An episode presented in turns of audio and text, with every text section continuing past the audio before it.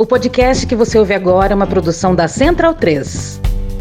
Esta procuradoria passou a ser literalmente sabotada, e eu digo sabotada mesmo. É verdade. Com centenas e centenas de representações, notícias crimes, baseadas em meras notícias de jornais previamente plantadas, com autores falsos. Tem um, um fake pastor, Silas Malafaia. É incrível! Fez mais de 200 representações contra ministros do Supremo, contra autoridades de distintas engenheiros. Eu sei que são bacharéis, diplomatas. É, de distintos órgãos e poderes. Tem mais outros tantos que dirigem a essa instituição centenas e centenas de representações criminais. E isso é uma sabotagem ao nosso trabalho. Cria vergonha, cara. Vai trabalhar. Porque cada representação que chega, ela é levada à análise de um servidor que faz uma triagem acerca da idoneidade, da autoria, do conteúdo, das provas. Vai trabalhar, vagabundo, vai trabalhar, criatura. Ela depois é levada a um procurador da República e finalmente é levada ao PGR. Vamos pro trampo, vamos trabalhar, pô. Tudo isso é perda de tempo, é perda de dinheiro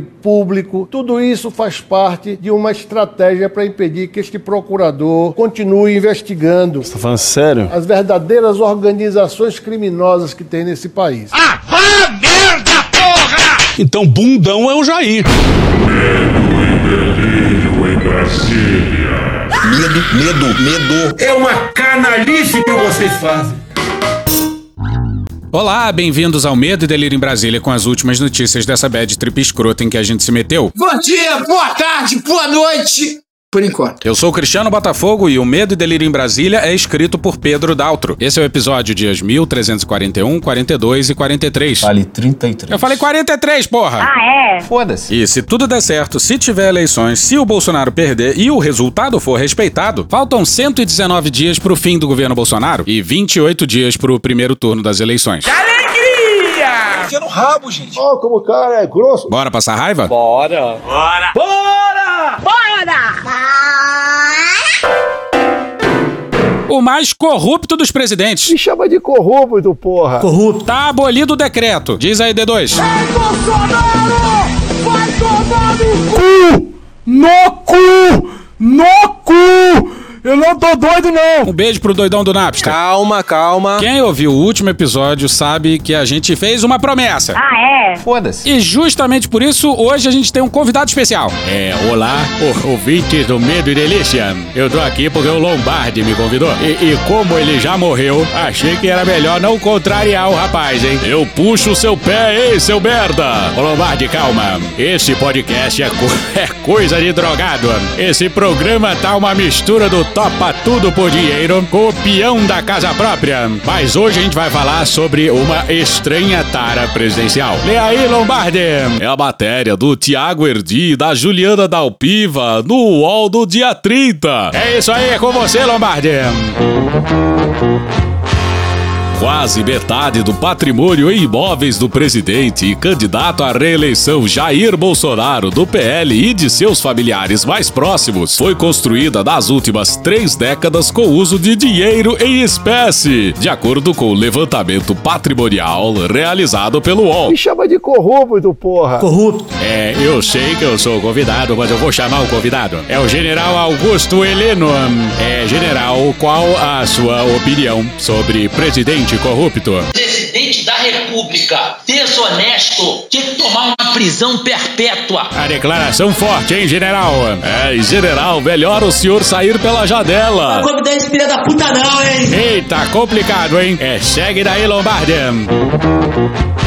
Desde os anos 90 até os dias atuais, o presidente, irmãos e filhos negociaram 107 imóveis, dos quais pelo menos 51 foram adquiridos total ou parcialmente com o uso de dinheiro vivo, segundo declaração dos próprios integrantes do clã. Olha, como vocês sabem, eu gosto de dinheiro. Eu tenho um maço de notas no meu bolso. É verdade, Silvio, o senhor já deve ter comprado mais de mil imóveis, mas tenho certeza que não comprou nenhum em dinheiro vivo. Ô Silvio, lá na década de 60 a gente comprava imóvel em dinheiro, ou então pagava em cheque. O que, que o cara vai comprar em dinheiro agora? É, eu não sei, eu não sei, mas talvez o Lombardi saiba.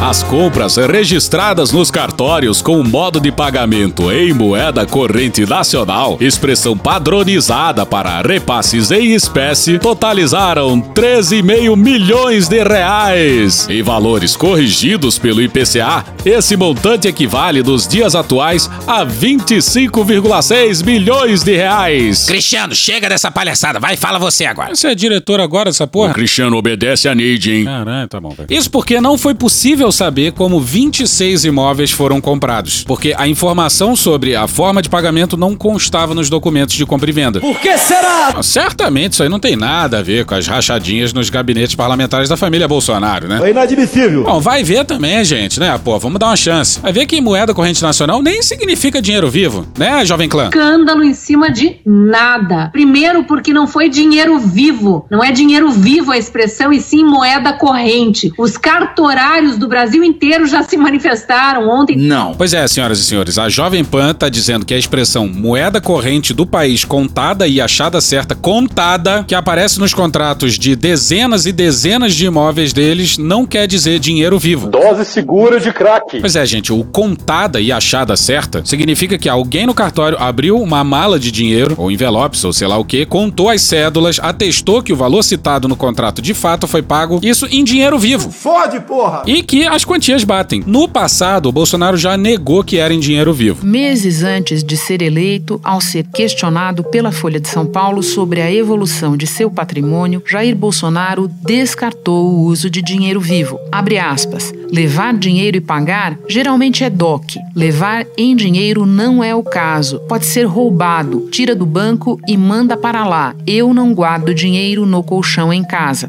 Fecha aspas. Ah, mas agora a história é outra? Agora a mentira fica muito na cara, né? Agora nem a família Bolsonaro nega que tem usado dinheiro vivo. Devo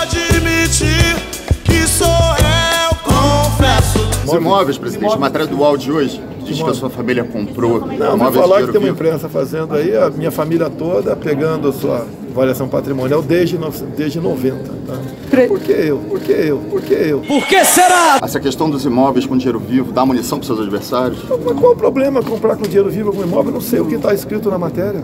Qual o problema? Qual o problema? Qual o problema? Agora reparou no tonzinho de voz dele? Paz, tranquilidade.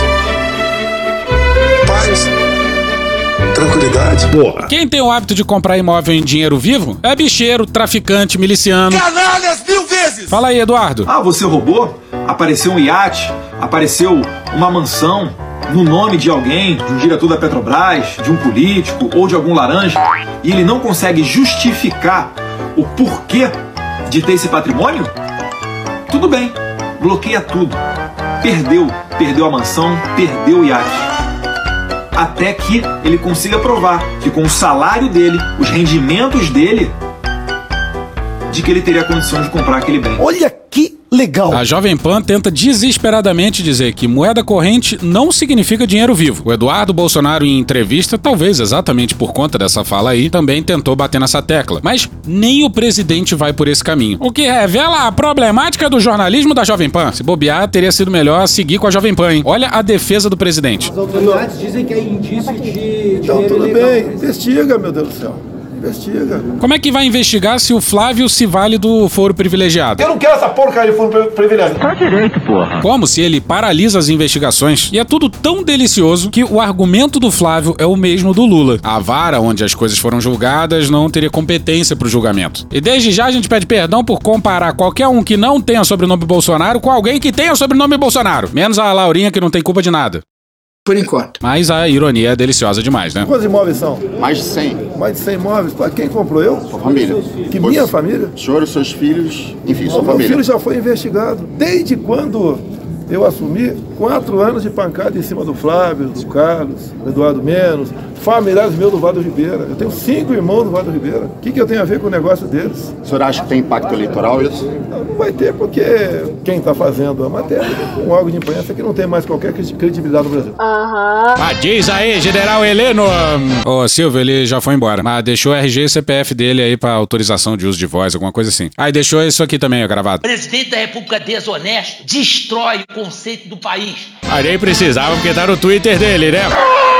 Mas isso aqui virou o SBT. É eu, Lombardi, Carlos Alberto, falta quem? O Silvio.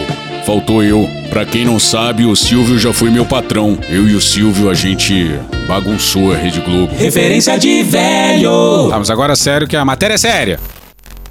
O levantamento considera o patrimônio construído no Rio de Janeiro, em São Paulo e em Brasília pelo presidente, seus três filhos mais velhos, mãe, cinco irmãos e duas ex-mulheres. Diz aí, Bolsonaro. Por que faz isso em cima da minha família? Por que será?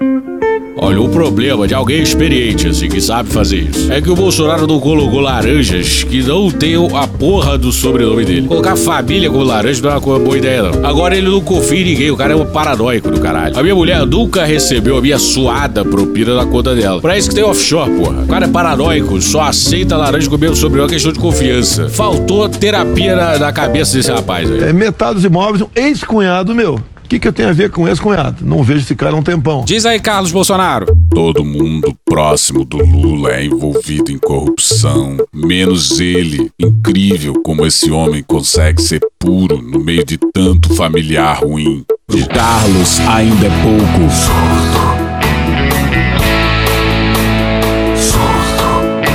Pro Carlos ainda é pouco.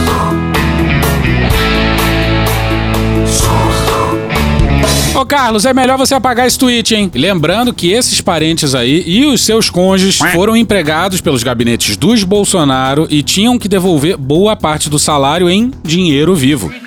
Pega centrão.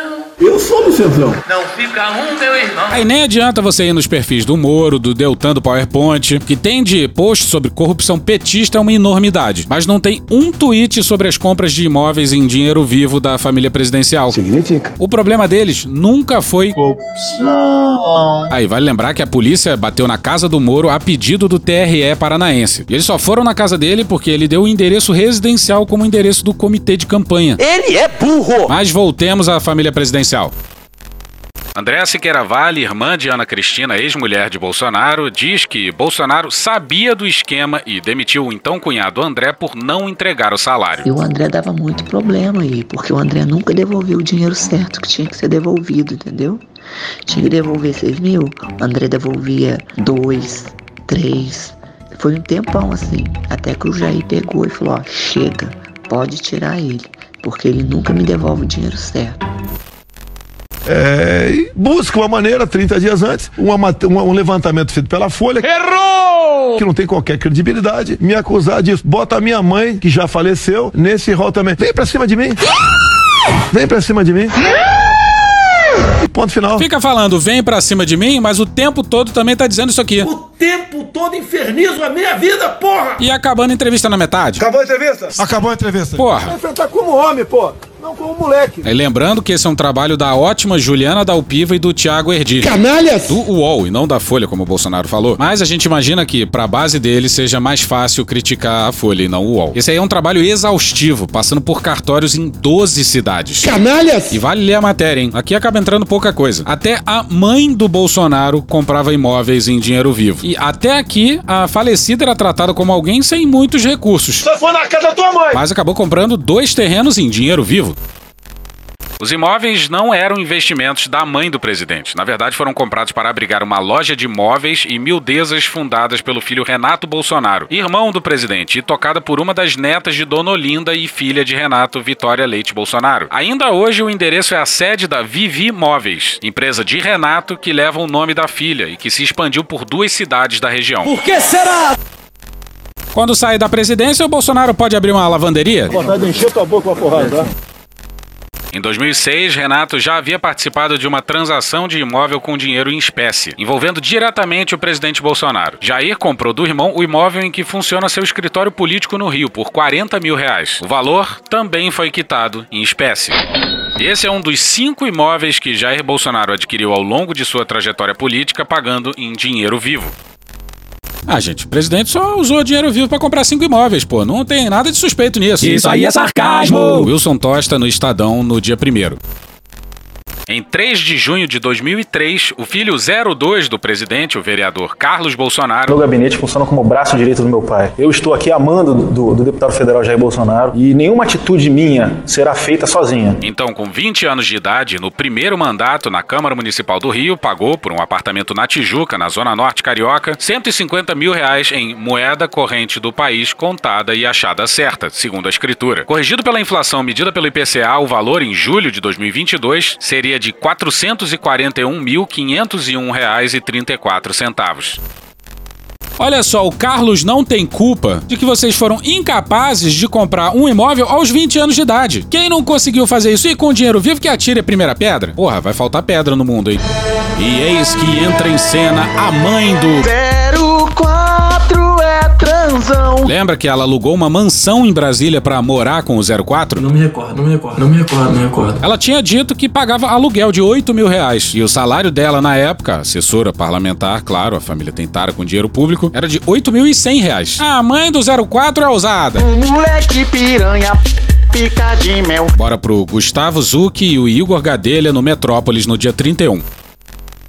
Segundo a escritura do imóvel, o então proprietário da mansão, Geraldo Antônio Machado, tinha comprado a casa por 2,9 milhões de reais, dias antes de Cristina se mudar. Pode parecer estranho? Na época, corretores avaliavam a casa em 3,2 milhões de reais e o então comprador morava em uma casa modesta em Vicente Pires, cidade satélite localizada a cerca de 30 quilômetros da propriedade. Faz algum sentido pra você isso? Pois bem. Pouco mais de um ano depois, a ex-esposa de Bolsonaro declarou à Justiça Eleitoral que o mesmo imóvel comprado por Geraldo Machado por 2,9 milhões era agora de propriedade dela e valeria 829 mil reais.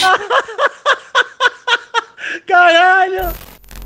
Entendeu? Uma pessoa humilde comprou uma mansão por 2 milhões e 900 mil reais. Aí ele fez o quê? Vendeu pra mãe do 04 por 829 mil. Os investidores em imóveis mais burros da história. Hoje no Discovery Channel. Calma que a história fica ainda melhor.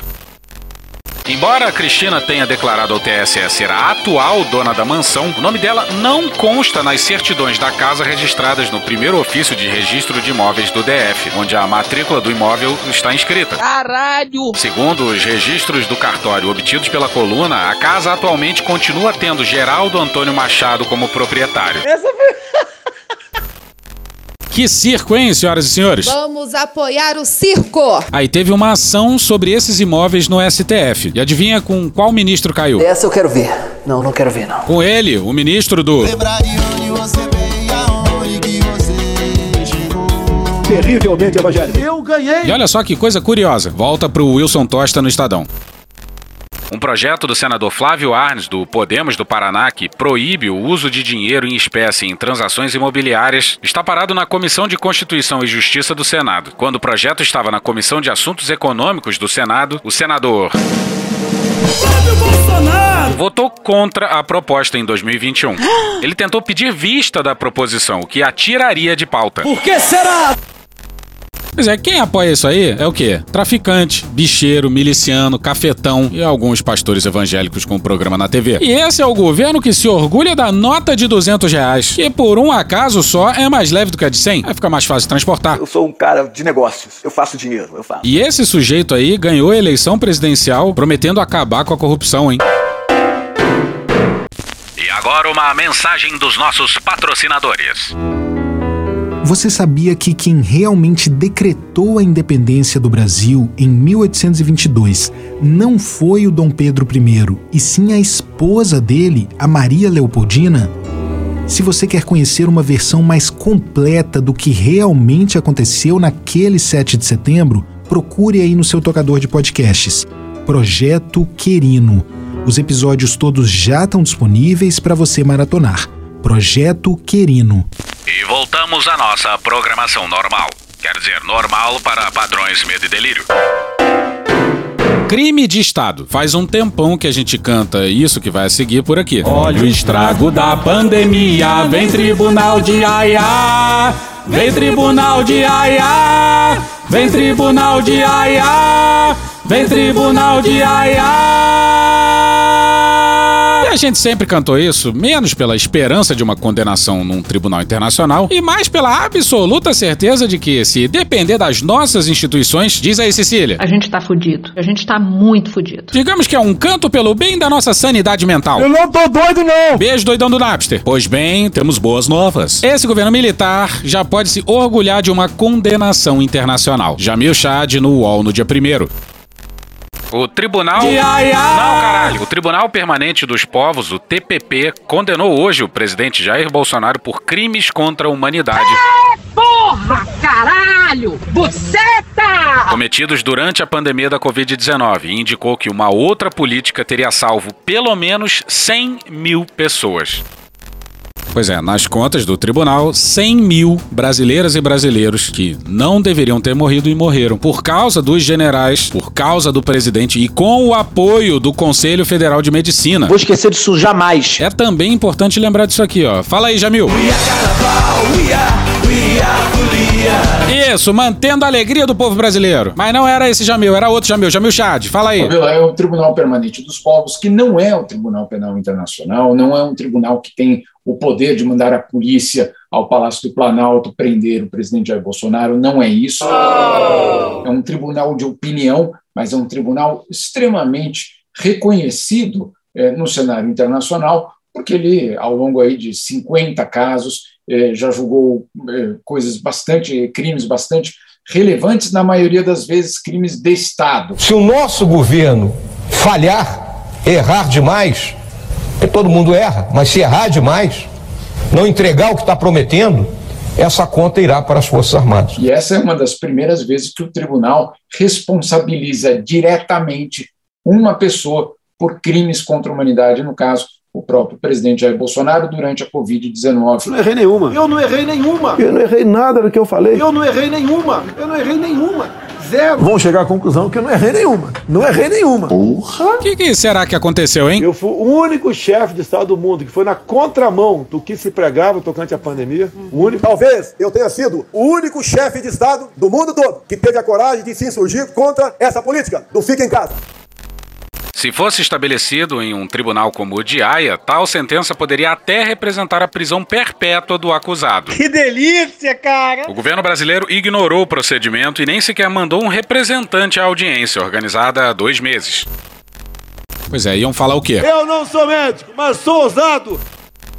Abre aspas, como resultado dessa conduta, calcula-se, com base na comparação entre o número de óbitos no Brasil e o número de óbitos em outros países que adotaram as políticas anti-Covid-19 recomendadas por todos os cientistas, que morreram no Brasil cerca de 100 mil pessoas a mais do que teriam falecido em decorrência de uma política mais responsável. Fecha aspas, alerta a sentença. Mais importante que a vida é a liberdade. Algo mais importante que a nossa própria vida. É essa nossa liberdade. Liberdades Mortais. Hoje no Discovery Channel. Abre aspas, é claro que esse número é bastante aproximado. Pode ser um número menor, mas também um número maior. Dada a provável subnotificação e a sabotagem deliberada em todas as frentes empreendidas pelo generalato brasileiro, dá pra cravar que é maior. Abre aspas, o certo é que a absurda política de saúde do presidente Bolsonaro causou dezenas de milhares de mortes, fecha aspas, destaca. Abre aspas, pois bem, tal conduta foi qualificada pela sentença como crime contra a humanidade, fecha aspas, afirmou. Pois é, crime contra a humanidade. Ou não, mais um crime contra a humanidade. E passemos para o jurista italiano Eugenio Zaffaroni, ex-presidente da Corte Internacional de Direitos Humanos. O Tribunal Permanente dos Povos, considerando os múltiplos elementos de prova testemunhal e documental fornecidos e as informações que são do domínio público, considera que é apropriado avaliar que a conduta de Jair Messias Bolsonaro consistir em ter provocado maliciosamente a morte de várias dezenas de milhares de pessoas através da sua decisão. E daí? Lamento, quer que faça o quê? Provocado maliciosamente a morte de várias dezenas de milhares de pessoas. Ah, ô, cara, quem fala de eu não tô com governo, tá vendo? Provocado maliciosamente a morte de várias dezenas de milhares de pessoas. Tem que deixar de ser um país de maricas, pô. Provocado maliciosamente a morte de várias dezenas de milhares de pessoas. Chega de frescura e de mimimi. Provocado maliciosamente a morte de várias dezenas de milhares de pessoas. Fique em casa que a economia te vê depois. Isso é para os fracos.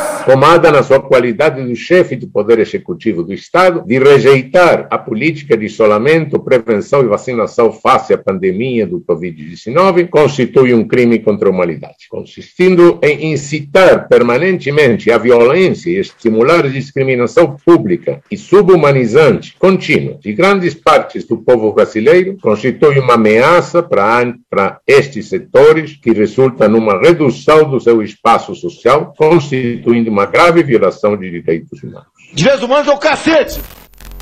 O tribunal, porém, não atendeu ao pedido de condenação por genocídio. Segundo Eugênio Zaffaroni, a taxa de letalidade com indígenas e negros foi superior à média da população, o que poderia sugerir uma brecha ao genocídio. Mas a avaliação é de que o contexto de subordinação desses grupos revela que os problemas eram anteriores no que se refere à discriminação e que os ataques contra essas populações são profundos na sociedade. Pois é, pra caralho. A desgraça da questão indígena, por exemplo, vem de muito antes. É projeto de país. Odeio o termo povos indígenas, odeio esse termo, odeio. Segundo ele, o governo sabia da vulnerabilidade desses grupos. Mas, nesse caso particular, o resultado não é suficiente. Precisa existir a prova de uma intenção. Abre aspas, esse tribunal é cauteloso sobre a qualificação do genocídio, para evitar a banalização do conceito. Fecha aspas, disse. O problema é que esse governo é tão macabro, mas tão macabro, que Bolsonaro não mirou só em uma parcela específica da população. Ele, nesse caso, mirou na população inteira. E vale até lembrar que as maiores taxas de mortalidade são nas cidades que mais deram votos a Bolsonaro em 2018. O genocídio aqui é amplo, geral e restrito. O direito internacional está sendo apresentado a um novo conceito. Bolsonaro não só é ladrão, como é um assassino em massa. E vai um salve para os autores da denúncia: a Comissão de Defesa dos Direitos Humanos, Dom Paulo Evaristo Arnes, a Internacional de Serviços Públicos, a Articulação dos Povos Indígenas do Brasil e a Coalizão Negra por Direitos. É nós que voa, bruxão! Mas o que mais importa é que esse governo militar, repleto de generais, agora ostenta uma condenação internacional por crimes de Estado, que mataram pelo menos 100 mil pessoas. É malditos milicos! E fica aí a sugestão: tira todas as medalhas desimportantes dos uniformes dos generais e coloca um broche do TPP bem grande em cada um. Agora tu aguenta, vai segurar na piroca dele até o final. Tu vai bancar esse merda lá, seu merda. Fala galera do Medo e Delírio. Pô, Dudu aqui. Um abração pra geral que assiste o podcast aí. Tamo junto. Outubro é logo ali. Vamos ver se bosta com cara de bunda descendo a rampa do Planalto. Vambora. Tamo junto até o final, rapaziada. A véspera do 7 de setembro de 2022. Diz aí, Fred. Ih, rapaz. Lembra do papo de que os generais tinham demovido o Bolsonaro da ideia de uma parada militar em Copacabana? Yeah, yeah! Pois é, vai ter parada sim. Pra caralho! É simples assim. Um manda e o outro obedece. Bora voltar para uma matéria do dia 29 de agosto do Ítalo Nogueira na Folha. As Forças Armadas preparam uma programação de 8 horas para a comemoração do dia 7 de setembro na praia de Copacabana, zona sul do Rio de Janeiro, a ser encerrada com um ato com a presença do presidente Jair Bolsonaro. A programação prevê, inclusive, salto de paraquedistas na areia da praia, 29 salvas de canhão a partir do forte de Copacabana, além da parada com navios militares, apresentação de uma banda da Marinha. E da Esquadrilha da Fumaça. Da maconha. Parece uma parada militar pra vocês? Tem um grau aí de prisma na coisa. Ô, Cristiano, eu li a matéria e é salva de canhão do tipo telecena, de hora em hora. A esquadrilha Fox, composta por três aeronaves privadas, fará uma apresentação de cerca de 50 minutos a partir das 2 horas da tarde. Agora, uma coisa é inegável: o desfile do 7 de setembro está muito misturado com o ato de campanha do Bolsonaro. Por isso, as Forças Armadas fazendo essa palhaçada já é errado. Agora, aeronaves privadas. Em homenagem ao presidente que concorre à reeleição. Ou não, mais um crime eleitoral. Neste mesmo horário, o presidente sobrevoará de helicóptero a motociata organizada por apoiadores, que sairá do Monumento dos Pracinhas, no Flamengo, até a praia de Copacabana. Ele chega às 3 horas da tarde na Orla, mesmo horário do salto dos paraquedistas do Exército. O Bolsonaro poderia realizar o seu sonho de pousar de paraquedas no Lago Paranoá. Só que em Copacabana, pô. Nem tem onda lá, pô. Vai. Sou ousado! E parece que vai ter também uma jet skiata. Nem existe isso. Ouve o que você tá falando. Bolsonaro estará num palco com autoridades na Orla, esquina com a rua Rainha Elizabeth, próxima ao forte. Não se sabe se ele discursará, mas haverá equipamentos para a eventual fala do presidente. Não tem a mínima chance do Bolsonaro não falar. Falo com tranquilidade. E olha só, até os americanos estão assustados. Igor Gilov no dia 30 na Folha. Os americanos não enviarão representantes para o palanque de Bolsonaro no Rio, como desejavam militares brasileiros, apesar de não haver um convite formal. Em Brasília, o corpo diplomático costuma comparecer ao desfile na esplanada dos ministérios. Isso porque tem dois navios americanos por aqui, que já estavam programados para vir para um exercício com alguns países. O Brasil já havia sido escolhido como local desse exercício multinacional antes mesmo da eleição do Bolsonaro, por conta dos 200 anos de independência. E olha que ironia maravilhosa. Aqui ecos invertidos de um outro momento histórico. Em 1964, os Estados Unidos montaram uma operação naval, a Brother Sam, para apoiar os golpistas, que acabou não sendo necessária. Mas em 64 mandaram os barcos para ajudar no golpe. Agora estão com barcos aqui e os Estados Unidos não sabem o que fazer com eles. Olha o texto da embaixada americana deixando em aberto a participação.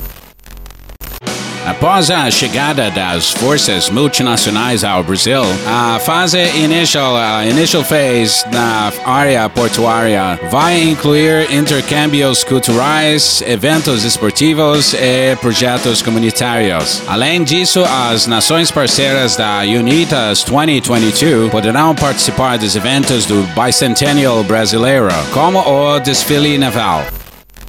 Sim, eu sei que eu dificultei a compreensão da leitura do texto, mas foda-se. O que importa é a alegria. Alegria! Pois elas poderão participar. Nem, nem, nem, que não tem, nem que tem. Nem as autoridades americanas vão dar as caras no palanque. Uma coisa que sempre foi praxe em 7 de setembro. E querem distância da loucura bolsonarista. Bolsonaro, sem querer, faz dos americanos democratas no coração da América Latina. É o Messias ou não é? Fazendo milagre. Só o escolhido de Deus é que faz e pode fazer essas coisas. E reclama não, porra. Tem que ajoelhar e agradecer aos céus. Eu não suporto mais. E como a gente já disse aqui, se você quer dar um golpe, você tem que combinar com os aliados importantes. Mas por aqui o governo só toma enquadrada dos americanos. Os Estados Unidos têm mandado recados ao Planalto sobre o discurso golpista do presidente. Na visão do alto comando do Exército, os americanos deixaram claro que não mais repetiriam 1964, quando apoiaram o golpe militar que deu origem à ditadura sempre enaltecida por Bolsonaro. E para melhorar, Bolsonaro resolveu insultar de novo.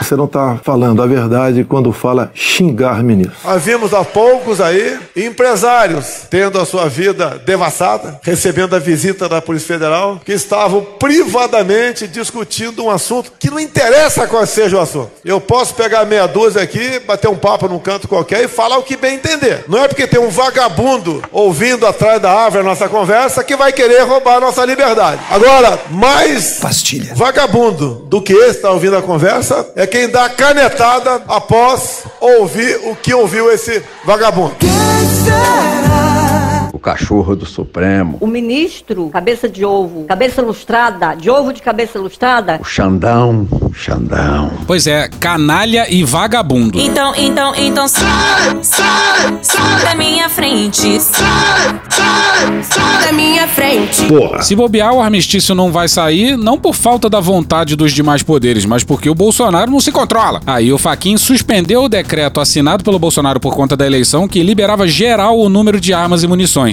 Tenho que o início da campanha eleitoral exaspera o risco de violência política que alude o requerente em seu pedido de tutela incidental. Conquanto seja recomendável aguardar as contribuições sempre cuidadosas decorrentes dos pedidos de vista, passado mais de um ano e à luz dos recentes e lamentáveis episódios de violência política, cumpre conceder a cautelar a fim de resguardar o próprio objeto de deliberação dessa corte. Em outras palavras, o risco de violência política torna de extrema e excepcional urgência a necessidade de se conceder o provimento cautelar. E a gente gostaria de acreditar que o Faquin resolveu explodir qualquer tentativa de armistício. Pô, deixa a gente sonhar, pô. Sonhar não custa nada. Ahá, uhul.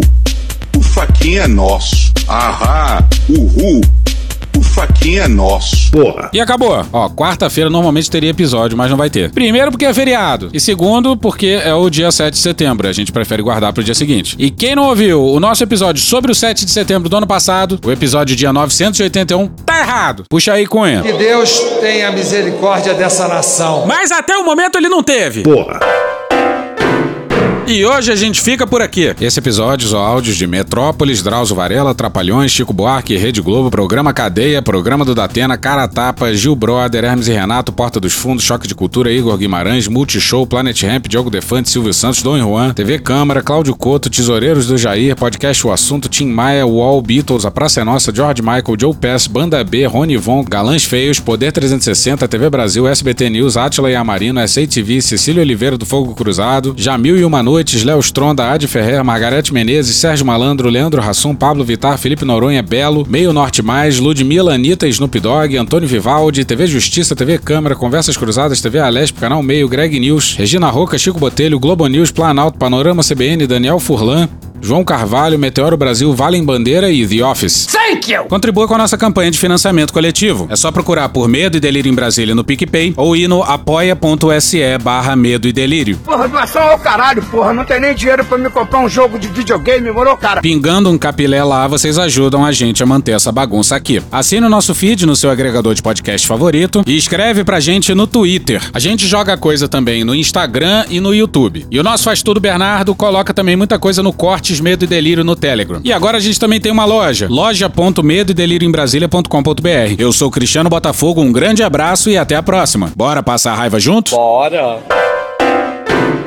Permite uma parte? Não lhe dou a parte. Não lhe dou a parte. Eu não permito, não sou obrigada. Heloísa Bolsonaro, esposa do Eduardo Bolsonaro. Elô, como é que você aguenta toda essa pressão, toda essa perseguição, as calúnias, as mentiras? É, o Eduardo tá sempre viajando, tá sempre se dedicando. E eu confesso para vocês que no início, quando eu ainda namorava ele, eu falava, amor, tu é um cara tão inteligente. Não, brother. Você é tão batalhador. Vamos fazer outra coisa da vida.